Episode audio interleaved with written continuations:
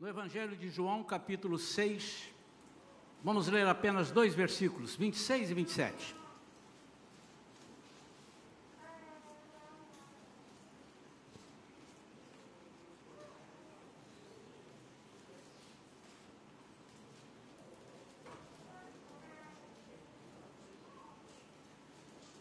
João, capítulo 6, versículo 26 e 27.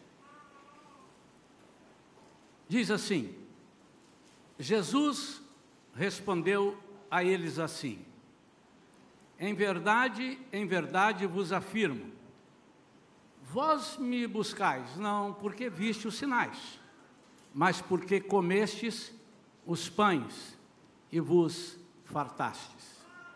Trabalhai não pelo alimento que se perde, mas pela comida que permanece para a vida eterna. Alimento que o Filho do Homem vos dará, pois Deus, o Pai, colocou o seu selo sobre ele. Vamos falar com Deus. Pai eterno, nós reconhecemos a tua soberania reconhecemos que Tu és o nosso Deus, o Todo-Poderoso, um Deus que sabe todas as coisas, que ouve e vê todas as coisas, um Deus que cuida de nós nos mínimos detalhes, um Deus que está sempre pronto a nos ouvir. Ó oh, Pai, em nome de Jesus, Nesta noite, ao trazermos essa palavra, o nosso desejo é que ela encontre terreno fértil nos corações que estão aqui, nos corações que estão ao alcance da nossa gravação. Que haja, Senhor, restauração de vidas, que haja libertação, que haja salvação, em nome de Jesus. Amém. Você já Alguma vez adquiriu uma ferramenta para facilitar a sua vida em algumas coisas? Mas por algum motivo, ou por esquecimento dela, comprou, está lá guardada, ou por inabilidade com ela, ou então porque ela precisava ser montada, ela ficou lá dentro da caixa, você não conseguiu montar. E por conta dessas coisas e outras, você acabou não usando. Você comprou, quando viu, você disse: vai me ajudar. Mas deixou guardada. E continuou fazendo tudo como você costumava fazer antes? Já aconteceu isso com você? Eu quero falar nesta noite sobre um. Eu coloquei esse título para chamar a atenção. Por que sou crente? Mas a minha intenção é dividir esse título em alguns subtítulos. Por exemplo, o que, é que eu estou fazendo aqui na igreja? O que, é que eu estou fazendo aqui no Evangelho? Por que, que eu estou seguindo a Cristo? Por que, que eu tenho o prazer de dizer eu sou crente, eu sou cristão? Lhe convém dizer em alguns momentos convém, em alguns momentos é melhor não dizer. Eu queria caminhar com os irmãos nesses alguns minutos. Vamos abreviar um pouquinho, né, sem deixar de entregar a palavra toda, por isso eu trouxe só oito folhas para nós falarmos hoje.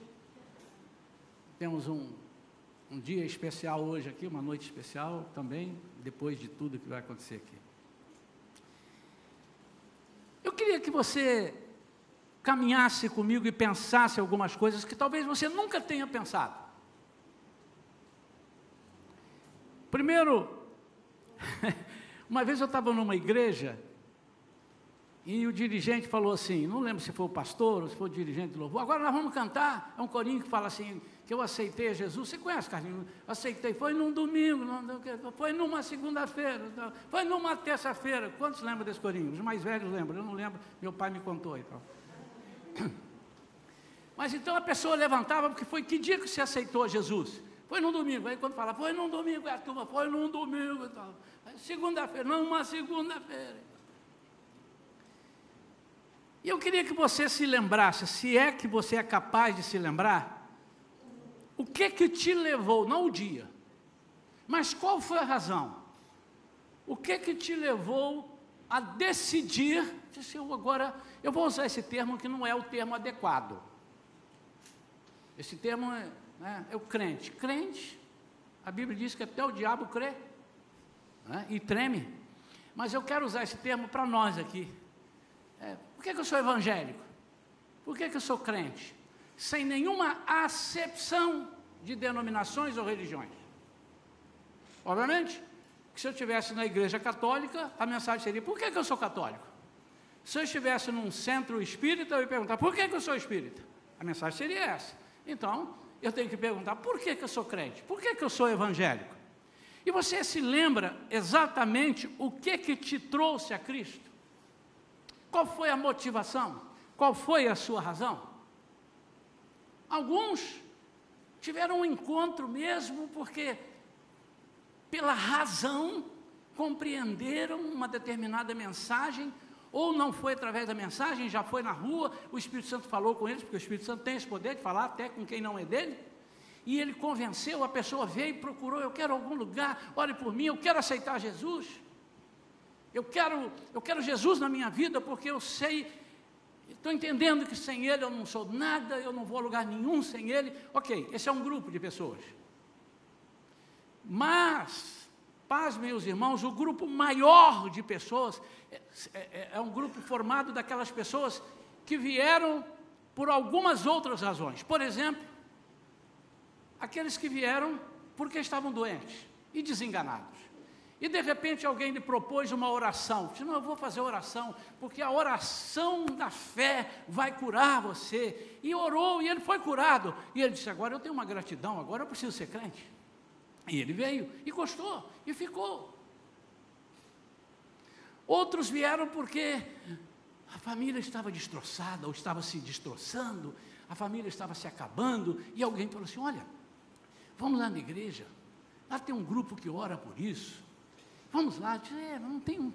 Não, você já foi em tanto lugar, experimenta ir lá. Você já foi a vários, você já testou várias coisas na sua vida.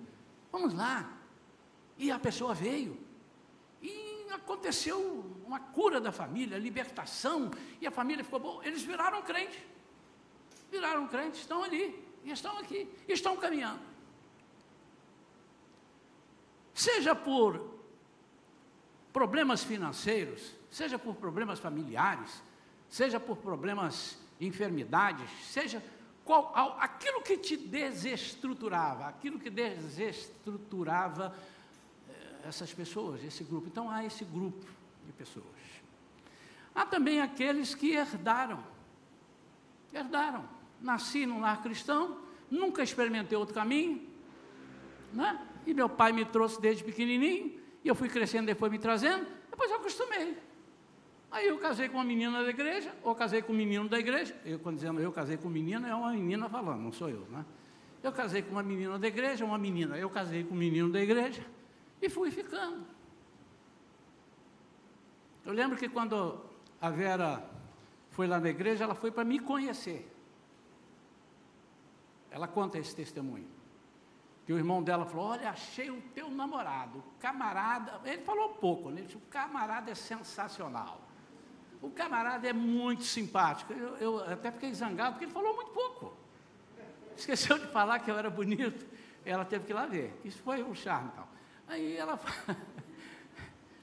e ali começamos a namorar, mas ela não tinha aceitado Jesus. Um dia ela resolveu aceitar Jesus e o pastor, nosso pastor, perguntou para ela: Você quer, ele era um americano, você quer aceitar Jesus? Porque você está namorando ele? Ou porque você, não, eu estou agora, eu quero aceitar Jesus porque eu sei quem ele é e eu quero ele na minha vida. Mas se você terminar com ele, ou ele terminar com você, falo muito bem o inglês, não falo, espetacular, vai falar inglês assim na China, né? Só na China mesmo. Aí ela ficou, mas ela converteu, mas ela foi primeiro por essa razão. Ela foi para me conhecer, amém ou não amém? E foi. É, foi feito um levantamento, e nós temos aqui irmãos católicos, queridos, e os nossos queridos católicos, amigos, alguns deles não são nem católicos, eles herdaram, eles dizem, não, eu não sou nada, eu, fui lá, eu vou lá uma vez ou outra. Outros são fervorosos, vão lá e participam, são carismáticos, estudam a Bíblia, mas muitos herdaram, eu estou falando dos que herdaram. Você vai, não vou, não, não tem para onde ir, então vamos. Se eu tenho, vai fazer o quê? Não tem nada para fazer, o que, é que você vai fazer? Então vamos à igreja. E ali vai ficando, foi se acostumando. O que, que te trouxe eu queria que você agora começasse a pensar no seu caso. Você é capaz de se lembrar o dia da sua decisão? Quantos conseguem lembrar o dia da sua decisão? Amém. Mas tem aqueles que não decidiram, que nasceram e ficaram e continuaram. Mas em algum momento da sua vida, você vai ser levado a provar ou a ser provado nessa decisão. Primeiro, negativamente. Passa o tempo, eu estou aqui, mas você sabe que eu estou ficando entediado? Toda coisa, tudo igual, todo domingo é igual. Todo domingo faz a mesma coisa. Eu, eu, estou em busca de alguma coisa diferente. E você começa a ficar entediado, você tá, começa a ser provado. É o Espírito Santo começando a falar com você para mexer contigo. Qual é a razão, qual é a sua motivação? Porque dependendo disso, você fica ou não fica. Você prossegue ou não prossegue. Você cresce ou decresce em função da sua motivação. Negativamente, quando por influência de outros pares, outras pessoas, outros amigos, você perceber que não está tendo muito sentido a vida na igreja, a vida religiosa. As coisas que você faz, você faz no automático. E qualquer coisa te desvia do caminho. Porque você não tem raiz e nem tem um propósito. Você está ali, por que está ali? Por mesmices por uma vida, até digo entediada, uma vida que nunca experimentou o agir poderoso de Deus, você então começa a procurar novos horizontes, algo que te preencha, algo que te complete. Você nem sabe quem é você. Por que, que eu estou aqui? Eu não sirvo para nada. Eu perguntaria, e não quero que você responda para mim, há quanto tempo você está na Shalom nesses 12 anos? E como você tem servido aqui na igreja? Ou você não tem servido e só se alimentado? Às vezes, nós estamos num lugar onde nossa vida passou a ser exatamente isso, uma mesmice, eu não experimento nada, diferente, nada me impulsiona, e eu não tenho experimentado o agir de Deus, e por isso eu vou ficando cada dia mais atrofiado. A minha fé atrofia, porque eu não experimento grandes sensações, grandes emoções. Eu me acostumei. Nesse estágio, quando isso acontece, você está é, sem prestar, você não está mais prestando atenção nas coisas que acontecem. Durante um tempo na minha vida de crente, nasci no lar cristão, vim de berço, papai e mamãe me trouxeram, fui apresentado no altar, como fizemos aqui hoje, como uma criança, e fui crescendo, fui para o departamento infantil, e, fui, ah, depois, e depois casei-me, estava lá na igreja, em alguns momentos da minha vida, eu ficava sentado lá e procurava às vezes um lugar mais destacado, quando eu precisava de resolver uns negócios, eu vinha para a igreja para cumprir protocolos. E ali eu ficava fazendo contas, bom, amanhã, segunda-feira, 27. Ih, 27 vence isso assim. Aí eu notava ali, ficava fazendo contas e tal, e o domingo passava, o culto da manhã passava, o culto da noite passava, e quando chegava ali fora eu cumprimentava as pessoas, e era uma alegria, e eu vou embora e me perguntava, o que é que aconteceu hoje comigo? Nada. Por quê? Porque eu fui confrontado negativamente. O que é, é ser confrontado negativamente? O inimigo começa a é, é, é, salientar para você tudo aquilo que não te agrada.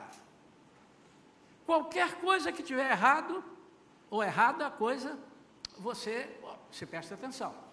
Tudo aqui deve funcionar, mas se o ar não funcionou por 15 minutos, você vai sair dizendo: o ar não funciona, a luz apagou, a porta não fechou, o microfone não falou. Uma coisa, você. Por quê? Porque você está nessa mesmice, você está sendo confrontado exatamente porque você não conheceu o poder de Deus. Mas há o confronto positivo. Em dado momento, isso já aconteceu com muita gente, inclusive comigo. Me apresentam o Espírito Santo. Se você precisa levar um banho de Espírito Santo, você precisa ser cheio do Espírito Santo. Mas e aí, como é que funciona?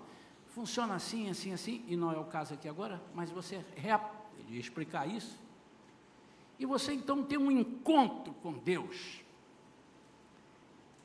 É um momento em que você agora achou aquela ferramenta que vai resolver o seu problema. Puxa vida! Isso é tudo que eu precisava. E quando você entrega a sua vida, para que o Espírito Santo dirija, ele vem, faz uma varredura, ele tira toda coisa que estava errada, toda coisa que estava te impedindo de enxergar, tira as escamas dos seus olhos, e você começa a enxergar uma visão de águia, e começa a ter fé. Eles estão te apresentando, a igreja está te apresentando, alguém está te apresentando o Espírito Santo, uma poderosa ferramenta para o agir de Deus junto com você. Não é por agir de Deus por você o tempo todo e você não fazer nada e continuar de braços cruzados, mas é junto com você. Todo aquele que recebeu o Espírito Santo tem dentro de si mesmo o maior poder que um ser humano pode ter. A terceira pessoa da Trindade operando poderosamente. Então agora você descobriu uma espécie de guarda-costas. Você tinha medo e de repente você conheceu o Espírito Santo. E você perdeu o medo. Puxa vida, eu tenho um guarda-costas.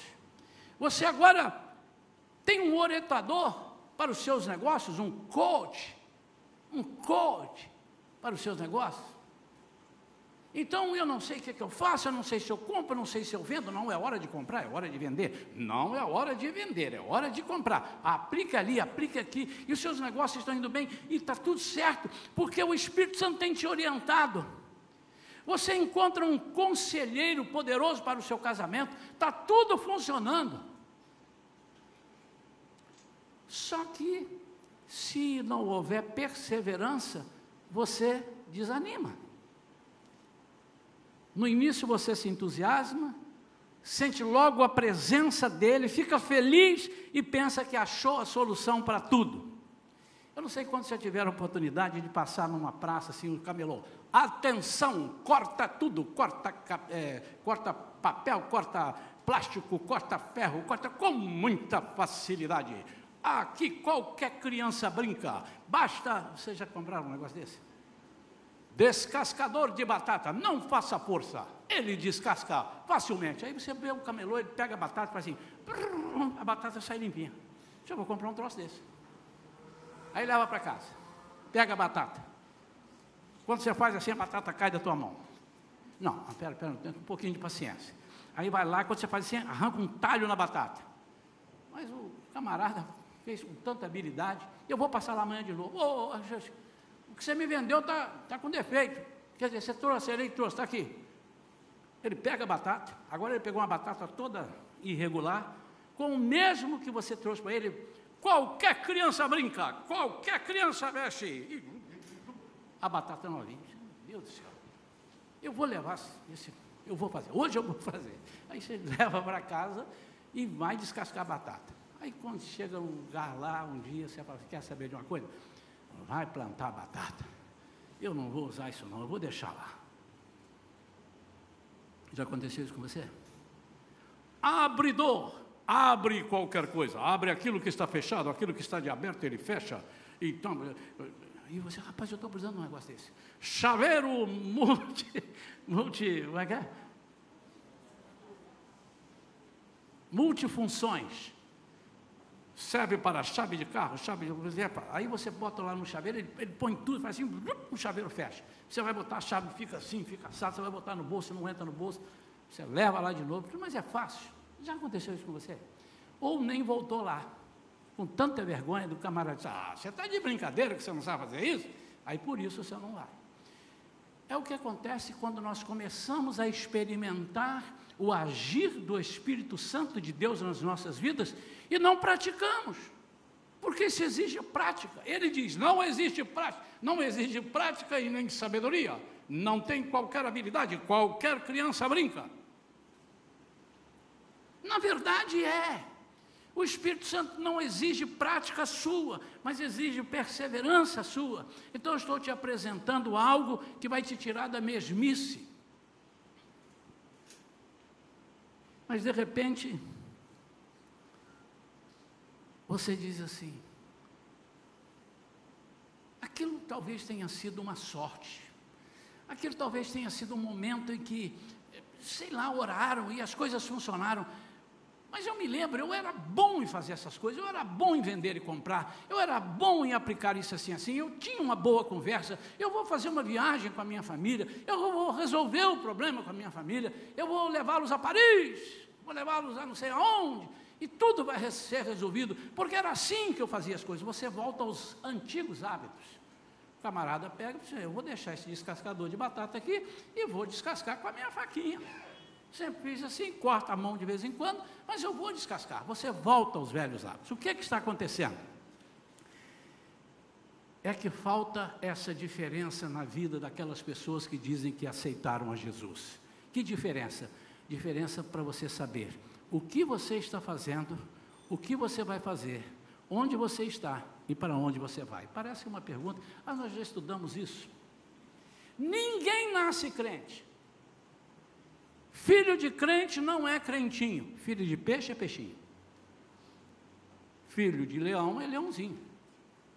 Filho de cachorro é cachorrinho. Mas filho de crente não é crentinho. Você não pode se fiar nessas nesses princípios de que você chegou para a igreja ou porque foi trazido pelos seus pais, ou porque você veio em função de algo que resolveu a sua vida e permanecer somente baseado naquilo. Eu costumo dizer que é quando você elege Jesus como seu remédio. E o remédio a gente só toma quando está doente. Ficou curado, encosta o remédio. E muitas vezes nós fazemos isso com Jesus. Queremos que ele seja o nosso remédio, ou seja, se eu estou precisando, eu vou usar. Mas se der uma baixa, e Deus não quiser falar com você durante um mês, dois meses, três meses, e você vendo Deus falar com as pessoas, o que será da sua vida? O que fará? Como é que você vai agir? A sua vida vindo para Jesus precisa ser pautada em algo muito maior que uma cura, muito maior do que a solução de problemas, muito maior do que algo que te beneficiou apenas. Ser crente em Jesus precisa ser um projeto de vida. E agora você vai entender por que eu fiz todos esses rodeios. Um projeto de vida.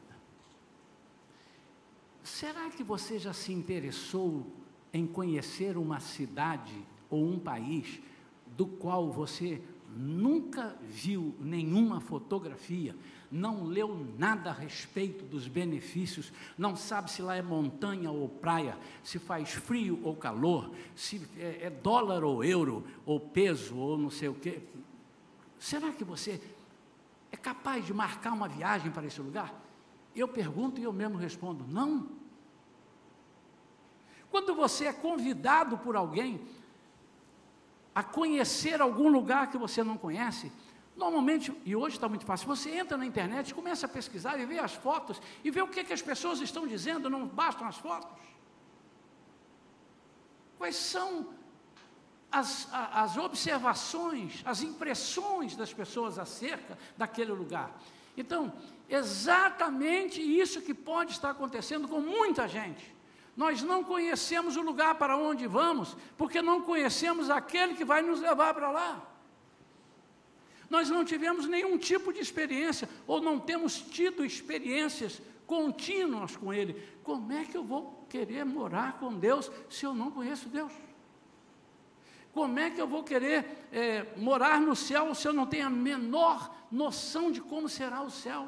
Como é que eu vou querer morar com Jesus? Como é que eu vou querer ser levado por Jesus? Como é que eu vou ser, querer ser arrebatado se eu não tenho a menor ideia do que vai me esperar lá? E como é que eu vou ter ideia das coisas que me esperam lá? Quando elas começam a acontecer aqui. E, e Deus é maravilhoso. Por isso que Jesus disse assim: que eu vou deixar com vocês o Espírito Santo que vai ensinar vocês e vai trabalhar com vocês. Quando eu oro por alguém, quando você ora por alguém e alguém é curado, é porque Deus veio aqui neste momento, pegou a tua mão, pegou a tua palavra e fez da tua palavra a palavra dele, a mão dele tocou e a pessoa ficou curada. Você conheceu o poder de Deus. Mas se você passa tempos sendo um crente, que não conhece o poder de Deus, não conhece as manifestações, não sabe do que Ele é capaz, sinceramente, por que, que você quer ser crente?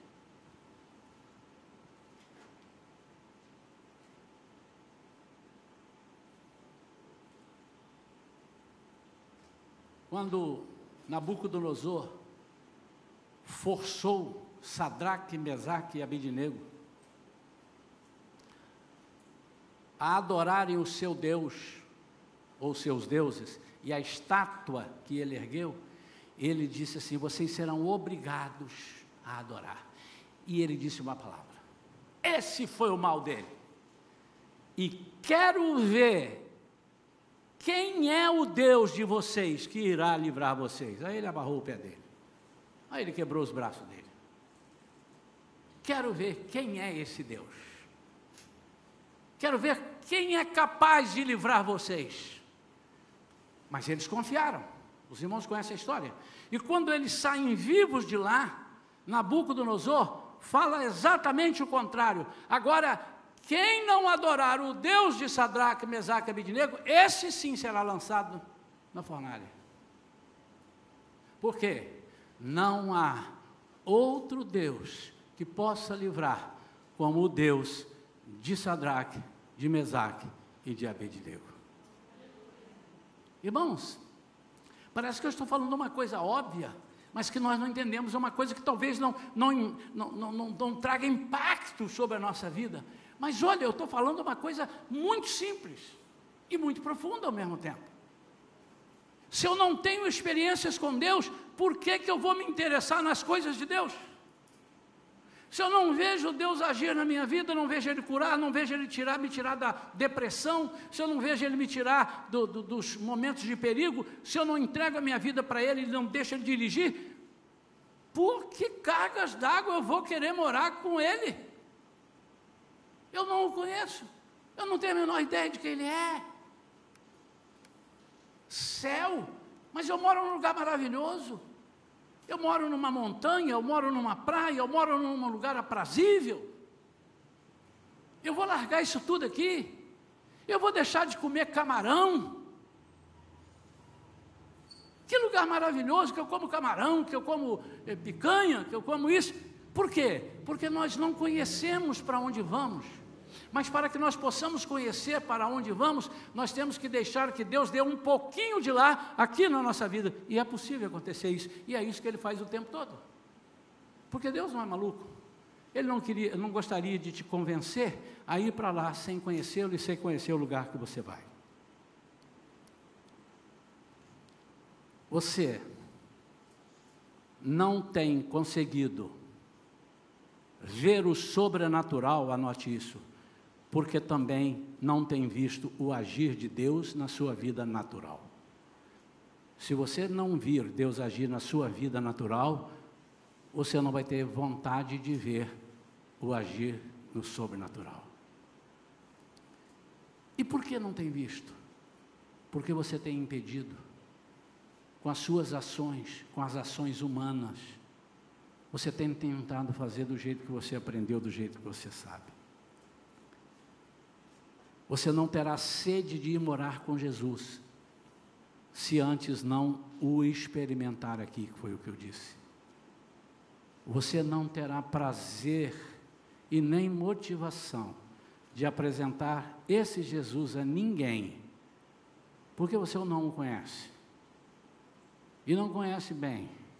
E porque não conhece bem, as pessoas podem te fazer perguntas acerca dele e você ficar numa situação difícil. Então é melhor eu nem apresentar, porque eu não sei de quem que eu estou falando. Por fim, sua vida será cansativa aqui, se você não praticar as experiências e intimidades com Deus. Totalmente cansativa, não tem sentido. O que te leva a seguir a Jesus? Eu queria que você levasse para casa e essa semana você meditasse nisso. Você pode ter dado a sua crença, você pode ter vindo em busca de algo palpável e imediato, algo que te beneficie. Mas você pode ser um daqueles que veio porque entendeu o propósito de vivermos eternamente com Deus. Além de podermos ter aqui uma vida abundante, uma vida vitoriosa. Você só vai querer ter uma vida com Deus se você tiver uma vida com Deus aqui. Você só vai ter prazer de morar com Deus se você morar com Deus aqui antes.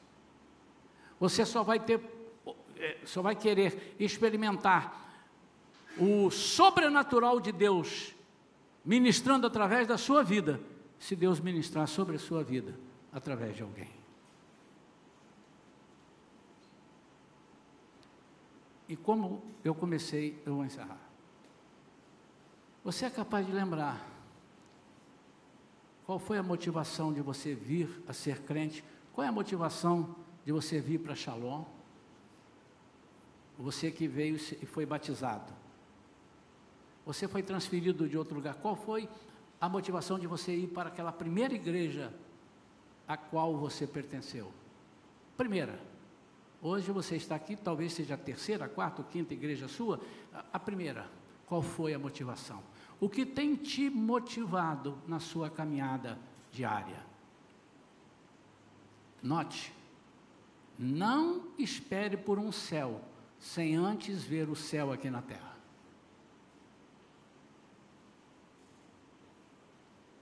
Para finalizar, Jesus fala em uma de suas parábolas e que todo mundo conhece. O reino dos céus assemelha-se a um tesouro escondido no campo. Certo homem, tendo-o encontrado, escondeu-o novamente. Então, transbordando de alegria, vai, vende tudo que tem e compra o campo. Vou repetir. Ele está andando num campo. E de repente, como diz o mineiro, ele trupicou num trem. Quando ele trupicou num trem, quando ele olhou o trem, era um tesouro.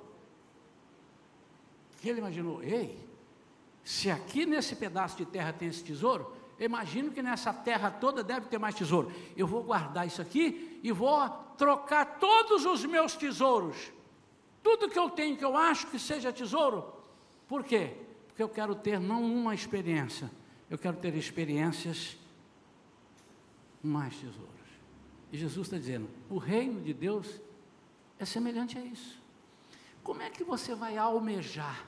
Como é que você vai defender a sua fé? Como é que você, quando as pessoas te propuserem uma coisa que, que, que te faça apostatar da sua fé, como é que você vai rechaçar? Se você não conhece e nunca teve uma experiência de encontrar um tesouro? Talvez a sua frieza, se você está frio, ou eu estou dizendo isso, pastor, aqui não tem ninguém frio, não. Que bom! Então pega essa mensagem e leve, porque tem muita gente fria por aí. De vez em quando eu encontro alguém, como é que você está? Não, estou abandonado, eu estou. Eu estou nem lá nem cá, eu estou afastado. Então leve isso. Mas é importante que você perceba isso. Você está aqui, e se você não conseguir obter de Jesus algumas coisas, não benefícios próprios, mas experiências com Ele. Eu não estou falando de, ah, eu estou aqui, pastor, olha aí que a minha casa ainda não saiu, hein, pastor? Ó, já tem uns cinco ou seis aí com casa, a minha não saiu. Deus pode querer que você vá até o fim sem casa e mora de aluguel. Isso não é a coisa mais importante, mais importante é a experiência, você ver o agir de Deus, você sentir a mão de Deus quente tocando em você. Aí você vai dizer assim: Eu quero essa mão quente todo o tempo, é o tesouro. Eu vou trocar tudo que eu tenho para que eu possa ter essa experiência continuamente. Eu não quero largar mais essa experiência, eu não quero deixar. Aliás, o que eu estou experimentando aqui é um pouquinho apóstolo Paulo disse assim: é tudo aquilo que eu achava que era muito legal, que era um tesouro, que era valioso, eu considero hoje como esterco. Olha o que ele disse. Eu considero esterco comparado com o que eu estou experimentando. Ele considera esterco porque ele comparou, ele conheceu algo melhor. Irmãos, nós estamos vivendo tempos difíceis de apostasia. Nós estamos vivendo tipo tempos de esfriamento.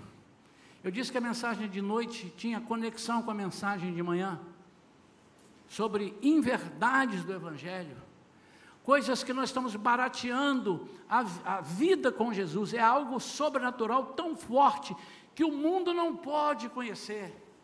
Nós estamos aqui para receber desse Deus maravilhoso experiências, nós estamos jogando fora oportunidades em troca de coisas pequenininhas coisas que nos tiram da presença de Deus, coisas muito pequenas, coisas que me desagradam quando eu sento, coisas que me desagradam quando eu me levanto, coisas que me desagradam quando eu estou ali fora, me, coisas que me desagradam quando eu venho para cá, coisas que me desagradam no meio da rua. Não, seguir a Jesus é algo muito superior a essas coisas todas. E isso é uma estratégia do diabo, porque ele fazendo isso com você, ele vai ele não vai lhe permitir, ele vai fazer com que você não enxergue o poder invisível de Deus, o poder que você não pode ver, mas pode sentir. Quero orar pela sua vida, porque eu tenho certeza que há pessoas aqui que estão perguntando: por que, que eu ainda não recebi isso? Por que, que não acontece? Por que, que eu não tenho prazer? Por que, que eu não tenho vontade de orar? Por que, que eu não tenho vontade de cantar? Por que, que às vezes eu falo, ah, vou não? Por que, porque eu não tenho vontade de estar aqui na igreja? Por que, que eu não tenho vontade de servir? Quando nós não temos vontade de servir, nós não temos vontade de parecer com Jesus. Porque Jesus, eu não vim para ser servido, eu vim para servir. Você quer ser igual a Jesus? Sirva. Mas você tem que servir não porque mandaram servir, você tem que ter prazer. Puxa vida, eu vou servir, você é igual a Jesus. Um pastor contou uma experiência uma vez que ele estava numa praça, há muitos anos atrás, eu ouvi essa experiência. Ele estava numa praça fazendo um, naquela época que havia perseguições ah, cristãs, né? E ele estava fazendo um culto numa praça, e a pessoa falou, para, ele disse, não, estou em praça pública, e a pessoa veio e deu um tapa na cara dele. Aí ele diz assim: glória a Deus, estou começando a parecer mais com Jesus. Porque Jesus também foi esbofeteado. E eu estou começando a ficar mais próximo dele, quando eu fui esbofeteado por causa dele. E por isso que ele disse: Bem-aventurado sois vós. Quando vierem sobre vocês e mentindo, mentindo, falarem todo mal contra você por que fizeram isso com ele? Eu quero desafiar você. Se não tem encontrado sentido na sua vida espiritual, eu, eu quero desafiar. A você conhecer um pouquinho mais para o lugar que você vai. Porque você vai. Ou você vai para lá ou você vai para cá. Mas você vai. Ninguém vai ficar aqui para semente. Ou nós vamos para cá, para a direita, ou para a esquerda. Eu sei para onde vou, você sabe para onde vai? Ou você sabe para onde você quer ir?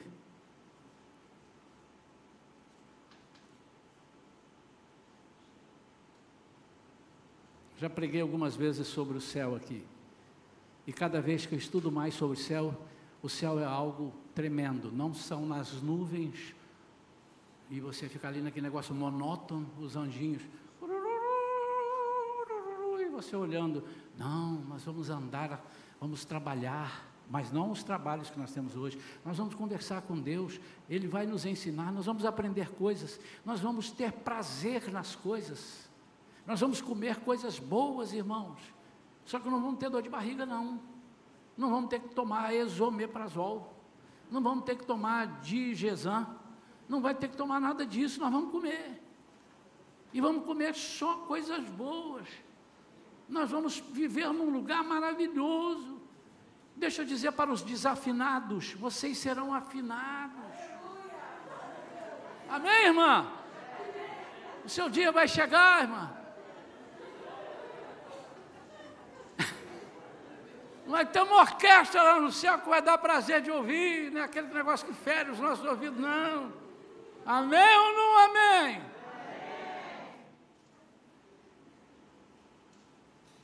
Se a igreja Shalom quiser me dar um presente no dia do meu aniversário, podem me dar antecipadamente, que eu só faço aniversário agora em abril de novo.